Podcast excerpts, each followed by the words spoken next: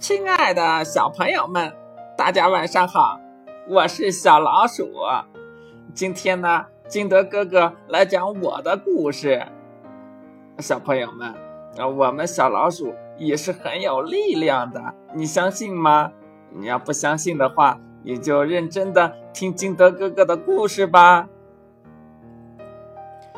亲爱的小朋友们，今天金德哥哥给大家讲的真是小老鼠的故事，名字叫《小老鼠的力量》。夏天的午后，太阳照得大地暖洋洋的，一只老虎正在大树底下睡觉。突然间，一只四处寻找食物的小老鼠经过时，把它碰醒了。这老虎就很生气呀，眨眼一看，原来是一只小老鼠。嗯，竟然被这样的一只小东西吵醒了，真是让人太气愤了。于是，便一伸手把小老鼠抓住了。他想狠狠地教训一下这小东西。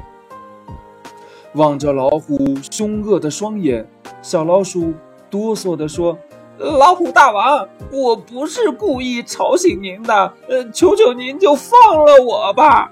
如如果日后有机会的话，我一定会报答您的不杀之恩的。”老虎听了老鼠的话，哈哈大笑，转过头对老鼠说：“ 哈哈哈哈哈！”你还没有半个脚大呢，还说什么报答之恩？你怎么能帮到我呢？随即，老虎又想了想，觉得这个老鼠那么小，也没什么可吃的，再看看它那可怜样，也没心思吃它了，就这样放了小老鼠。不久以后。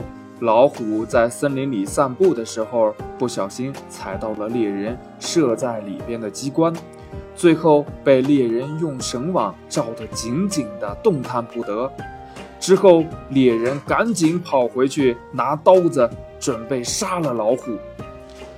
猎人走后，老虎挣扎了半天，但是就算使出全身的力气，还是没有办法挣脱出这个结实的绳网。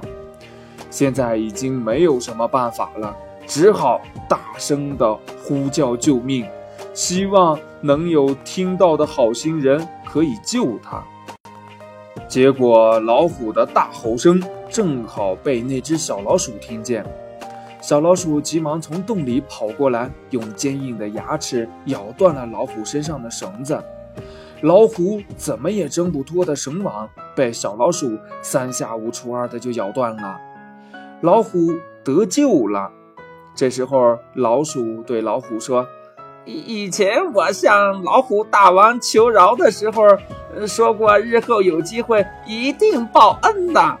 当时您还不相信。